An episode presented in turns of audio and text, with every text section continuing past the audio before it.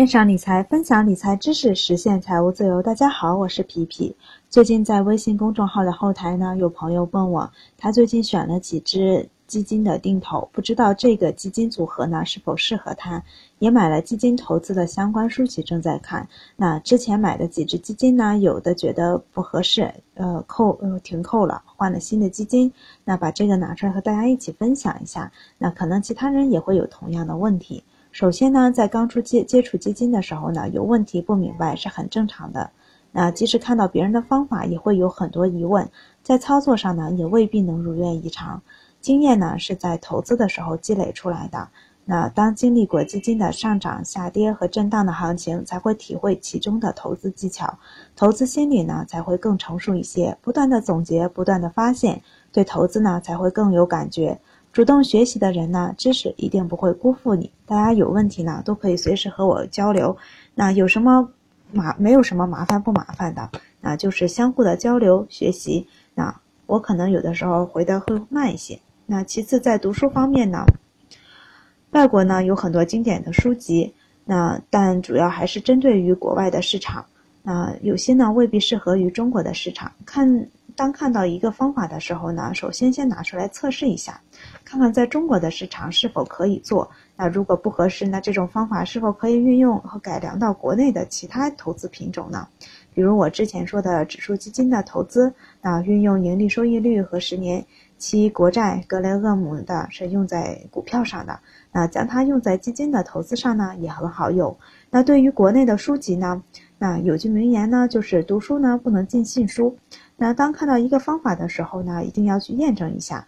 比如等权重指数涨得比市值加权的指数好，那相对应的等权重指数基金涨势就要比市值加权的指数好。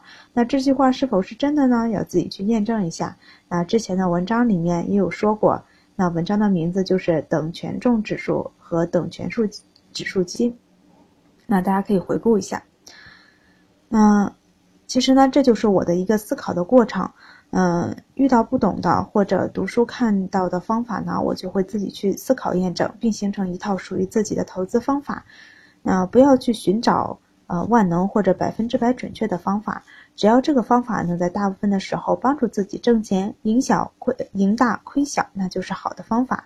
不断反复的去运用，包括我说的方法，大家自己一定要去验证一下。验证的同时呢，就是经验积累的过程。渐渐的就会发现，投资基金原来不是一件难事，是最容易不过的事情了。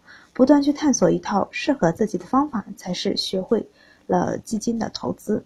那再者呢，就是市场上的基金呢品种多种多样，国内的、国外的、主动性的、被动性的、场内的、场外的等等。什么是好的基金？什么是不好的基金？没有什么准确的定义。这个月排名第一的基金，可能下个月就不是排名第一的。只要适合自己的投资偏好，适合自己的投资组合，那就是好的。比如有一只基金，那我有一只基金，它是主要投资于创业板的股票。那这只基金我选它的时候是参考它的历史走势。当创业板不好的时候，它的业绩也不好，与同类基金的那排名呢相对落后。那但是当创业板走势强劲的时候，它又是。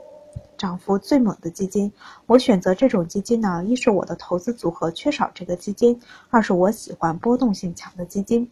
只有上下波动才会有收益。在不好的时候呢，积累份额，为走势好的时候做准备。有的人呢喜欢被动型的指数基金，一是基金经理人对其影响比较小，二是费用相对来说比较便宜。呃，它的交易费用，配置上呢，呃。它是进行上证指数的配置，呃，上呃创业板指数的基金，呃香港指数的基金，还有美国指数的基金。那再有的人呢，比较看好未来创业板的涨幅，那就是就是喜欢于创业板股票的基金。那可能手里的有的基金呢，大部分都是这一类型的。那再比如，我投资一只基金呢，专门为养老做准备，我会选择一只长期业绩比较好的，五年甚至十年涨幅都靠前的基金。目的呢不一样，选择的基金也不一样，选择什么样的配置什么样的组合，要看自己，要自己心里清楚明白。来看看基金的数量。这位朋友呢，一下投资的基金数量比较多。我建议啊，刚接触基金的朋友最好不要急于投资过多的基金，先从一只开始，那集中力量把一只基金做好。比如这个月呢，定投呃投资定投基金的钱呢是五千块钱，那每只基金呢平均一下就是一千块钱，不如拿着五千块钱呢集中投资一只基金。当这只基金获利了结后呢，用获利的钱再新开一只基金。原来的钱呢，继续定投。我的理由是呢，如果这只基金每个月投资五千，半年是三万，当收益率达到百分之五的时候，利润就是一千五。在一个下跌且上下浮动的波动的行情中呢，收益达到百分之五甚至百分之十都是有可能的。这样就可以先赎回一，呃，先将利润赎回。那比如最近这一年半的时间，即使在下跌反弹震荡的行情中，有的基金我已经连续赎回两次了，而且每次收益都超过百分之十。那遇到一个牛市，平均到，呃，每年的年化收益率呢都是百分之五十以上。一是呢，我的每只基金本金大；二是我运用的都是定时定额加单笔补仓的方法。只要基金是波动的，即使在不好的行情都是有收益的。这个呢可以自己去验证。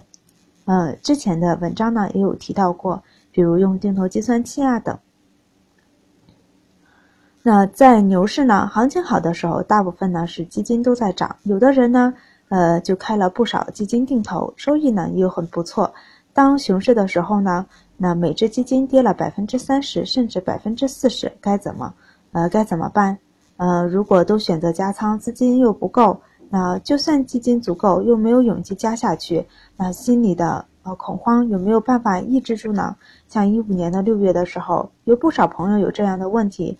当经历过一次两次呃这种下跌的时候，啊，渐渐才能明白基金定投的真理真谛。那所以刚开始投资的朋友建议呢，最好从一开始。那呃，我之前说，我刚才说呢，平均年化收益率能达到百分之五十以上。它是怎么呃大概是怎么算的呢？就是说，呃来一个牛市呢，大概每只基金的收益在一百多，呃有的时候在百分之二百左右。就就按上个牛市，呃一四年到一五年那一波行情，大概都是挣了百分之呃一二百块呃一二百的利润。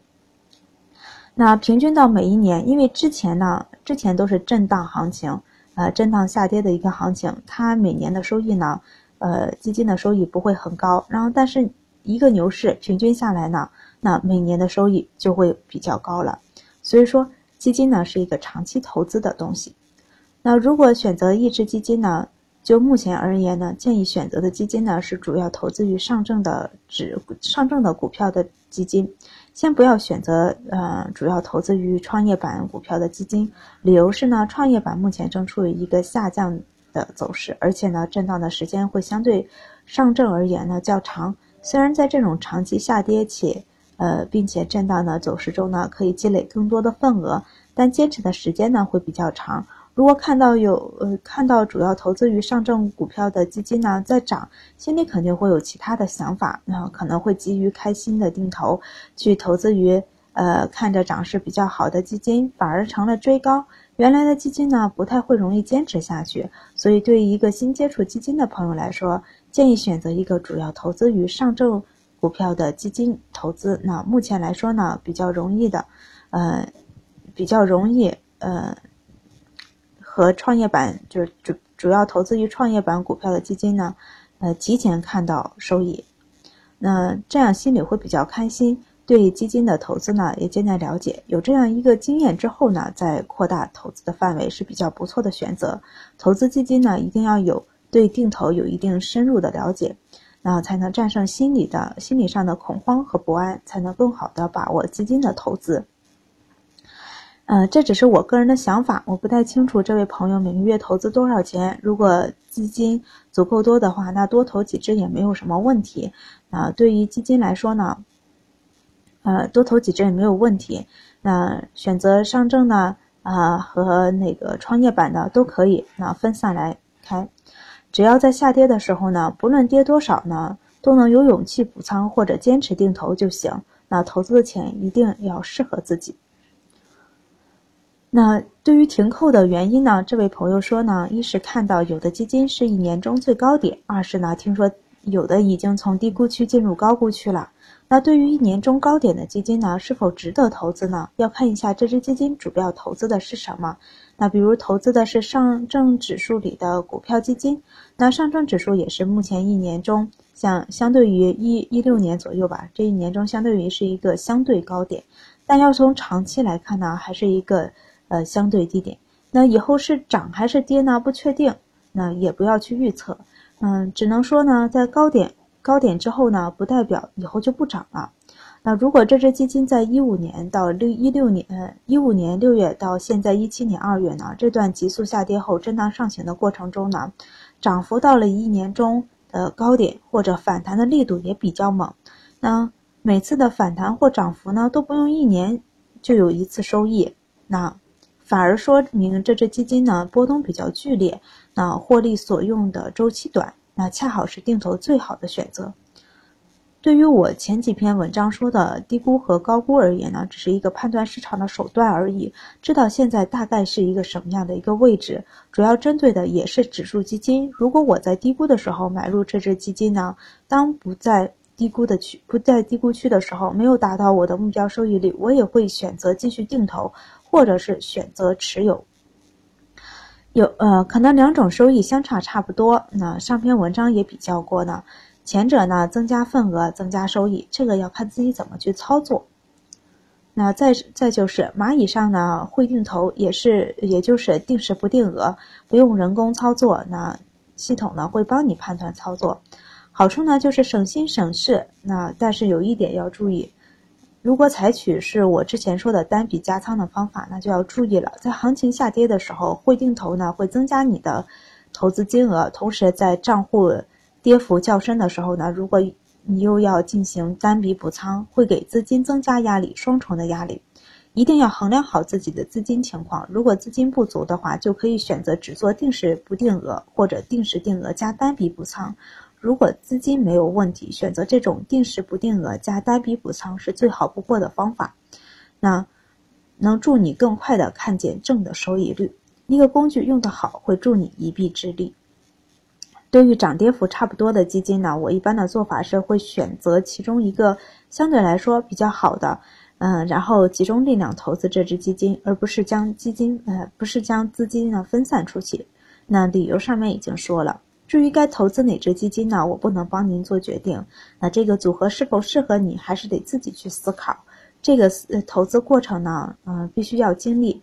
嗯，钱呢是自己的，要自己负责。给给你的建议呢，就是第一呢，要清楚自己想要做的是什么样的基金组合；二呢，是要明白买的基金是什么，那是否符合自己想要的组合，自己为什么要买这只基金？比如觉得这只基金历史呃历史涨幅比较不错。